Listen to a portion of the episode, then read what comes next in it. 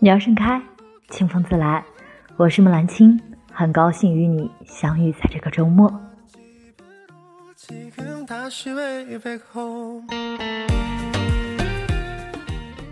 从去年开始，我养成了一个习惯，每个周末吃完晚饭，我都会一个人躲到房间，静静的看完至少一部电影，且时不时的会从记忆里把一些看过的电影重温一遍。好电影和好书一样，经得起时间的考验，值得 N 刷。第一遍看时，我们会被内容打动，不自觉地被带进跌宕起伏的情节中；而二刷时，则能让我在已知故事走向的熟悉感中去思考更深层次的东西。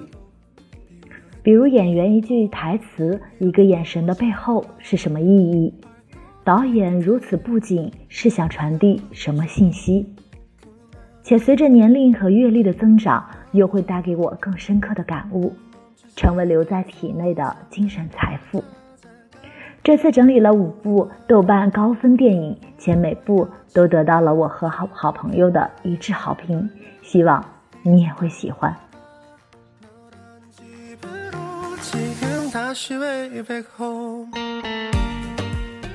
豆瓣九点零，这五部电影一定要趁年轻看。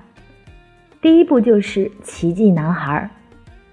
如果你总无端遭受偏见带来的恶意，这部一定可以治愈你。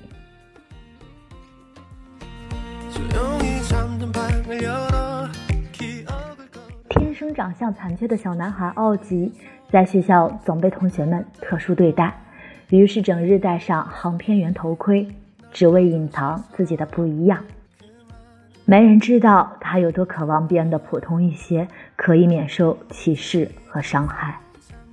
现实中有很多人都戴着有色眼镜，看着这个世界，看着奥吉们。纹身的女孩是品行恶劣，还是有故事？一个人吃火锅是性格孤僻，还是没人要？学历低是因为他没钱读书，还是脑子笨？不，都不是，而是我们有偏见。习惯束缚在自己的视角里，用自己的价值观去判定他人，在看到别人不一样时，就随意揣测、讽刺和否定他人。很多被偏见孤立的人，甚至因为不愿面对这个充满恶意的世界而选择离开它，到最后却还会被他们挖苦。这人心理承受能力真差呀！没有人会无端选择逃避生活，一定是生活让他绝望过。我们都知道被孤立的滋味不好受，又为什么要把别人推下悬崖呢？别人无法改变自己的天生条件，但我们可以改变看他的眼光。分享电影里我很喜欢的一句台词：“如果要在正确和善良中做出选择，请选择善良。”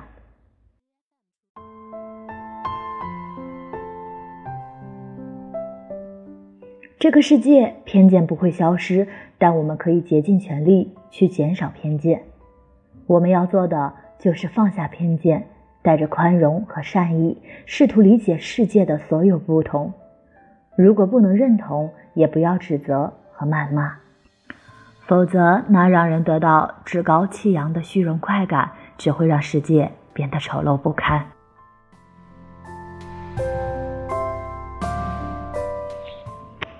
第二部电影《楚门的世界》，你能想象你的一举一动都被亿万个人监控着吗？看看这部，告诉你这有多不可思议。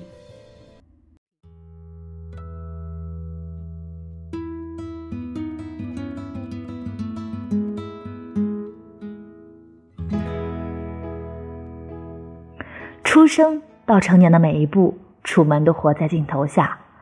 吃饭、睡觉、外出上厕所，甚至和爱人亲热，无时无刻不在监控之中。全世界都在演戏，只为让他活在戏中。你在远方的山上，春风十里。今天的风吹向你。如果我说我们就是影片中的楚门，活在一个被监控的世界，你信吗？不信的话，先来回答一下这个问题：你觉得最了解你的人是谁？父母、朋友、知己、亲密伴侣，都不是。这个时代只有一个答案：大数据。我们每天浏览的社交媒体平台，会像变态跟踪狂一样关注着你的一举一动。你半夜三点在网易云单寻着哪首歌？你偷看了前任微博多少次？你在云端存了哪些秘密？这些都已经不是秘密了，因为我们一直被监控着。大数据就像是《楚门的世界》里那个拥有上帝视角的操纵者。而每一个自以为活得真实、活出自我的我们，都是被操纵的楚门。大数据的到来限制了我们的思考能力，让我们迷失在物欲横流的现实世界里。但和楚门不同的是，我们明知被操纵，却甘愿被操纵。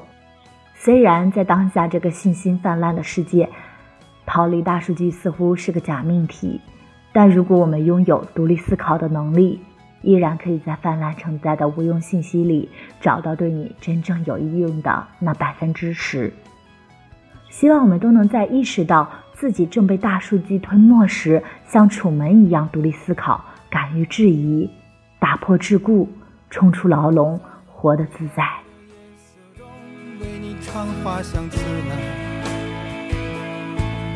在别处沉默相遇。第三部电影是遗愿清单。如果知道自己的死亡日期，你会在剩下的日子里做些什么？这两位老人的故事绝对足以震撼你。不离开，把所有的春天都揉进了一个清晨，把所有停不下的言语变成秘密。两个身份、地位、性格完全不同的老人，因为癌症住进同一间病房。两位主角爱德华和卡特，一个性格孤傲、无亲无故，但是个超级富翁；一个是个有趣博闻、家庭美满的普通工人。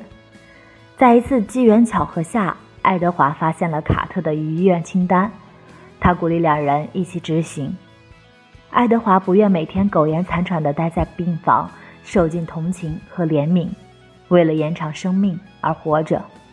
他想在最后的日子里和卡特一起，跟命运较劲，将遗愿清单一一实现，尽情享受生命最后的快乐。你想啊，去埃及看金字塔，去三千米的高空跳伞，去长城骑摩托，去珠穆朗玛峰像个勇士一样攀登。哪个不比整天躺在病床上数着生命倒计时更刺激有趣呢？我们也曾向往诗和远方，但最终却被现实打败。我们明明年纪轻轻，却活出了老年的无力和绝望。就这个学历了，就这份工作了，好像人生只能就这样了。但没有人的生活无缘无故就这样了。人生的意义从来没有标准答案，它是每个人活出来的真实模样，像艺术家的绘图，不落下最后一笔，永远看不到人生的真正全貌。既然没有答案，我们为何不选择活得更快乐一些呢？看看卡特生前留给爱德华的最后一句话：“请你去寻找生命中的快乐。”希望你们不管年龄几岁，身处什么环境。都要学会苦中作乐。一味郁郁寡欢只会延长痛苦，而拥有苦中作乐的心态，能让我们拥有更豁达、精彩的人生。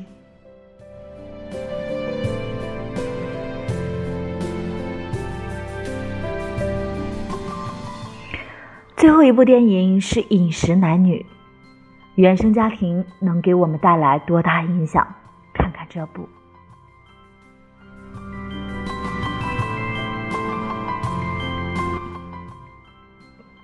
别看这影片名字，以为是个爱情片，实际讲述的是家庭关系和两代矛盾。用食色性反映人的欲望。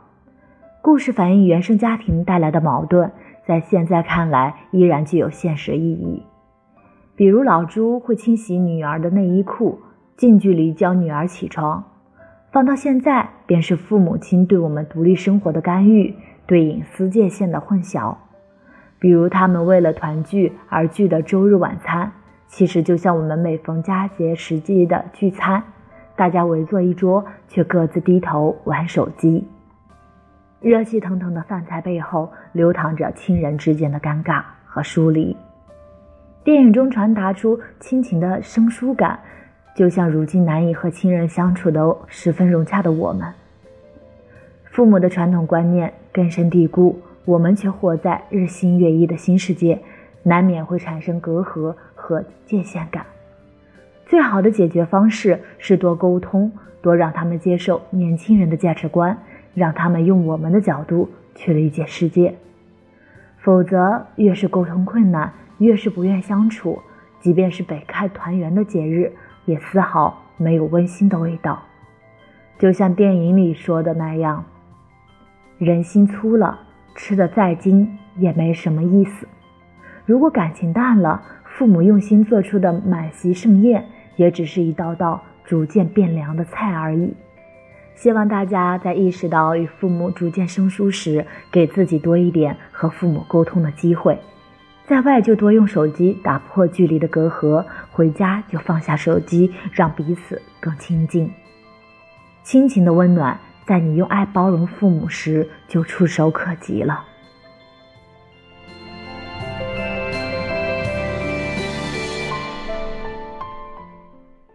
第五部电影是《飞越疯人院》。你能想象一个疯人院里没有疯子，全是自愿待在院所的正常人吗？这部电影就来告诉你这有多疯狂。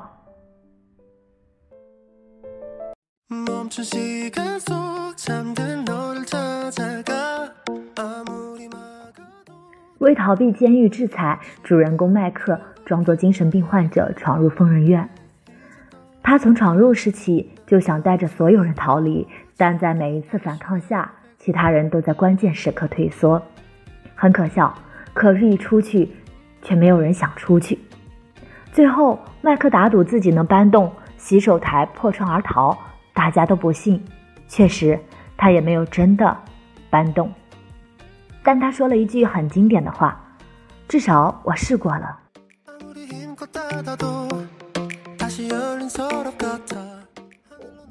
大家都在用安稳的现状麻痹自己，只有他是真的渴望自由。我们很多人都像这些精神患者一样，明知生活变得扭曲，但仍习惯任其摆布，逆来顺受，行尸走肉的活着。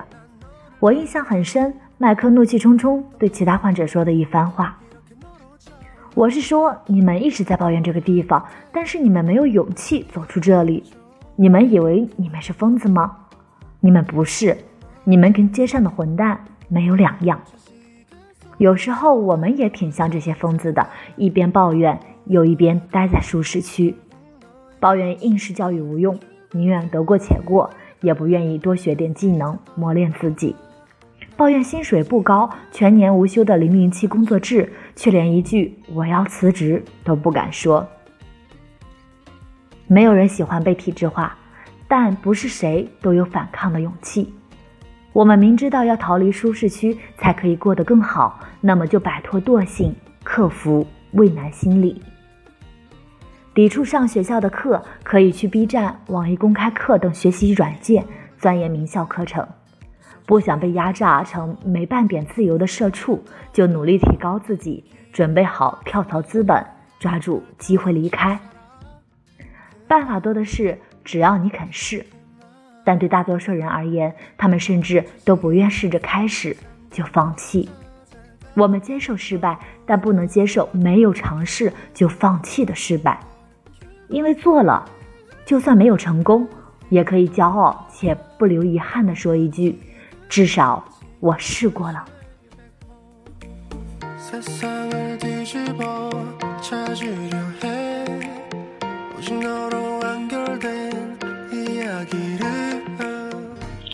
以上这五部电影都在我遭遇生活打击、感到迷茫的时候，给我带来了治愈的力量和对生活的启发，所以忍不住分享给你们。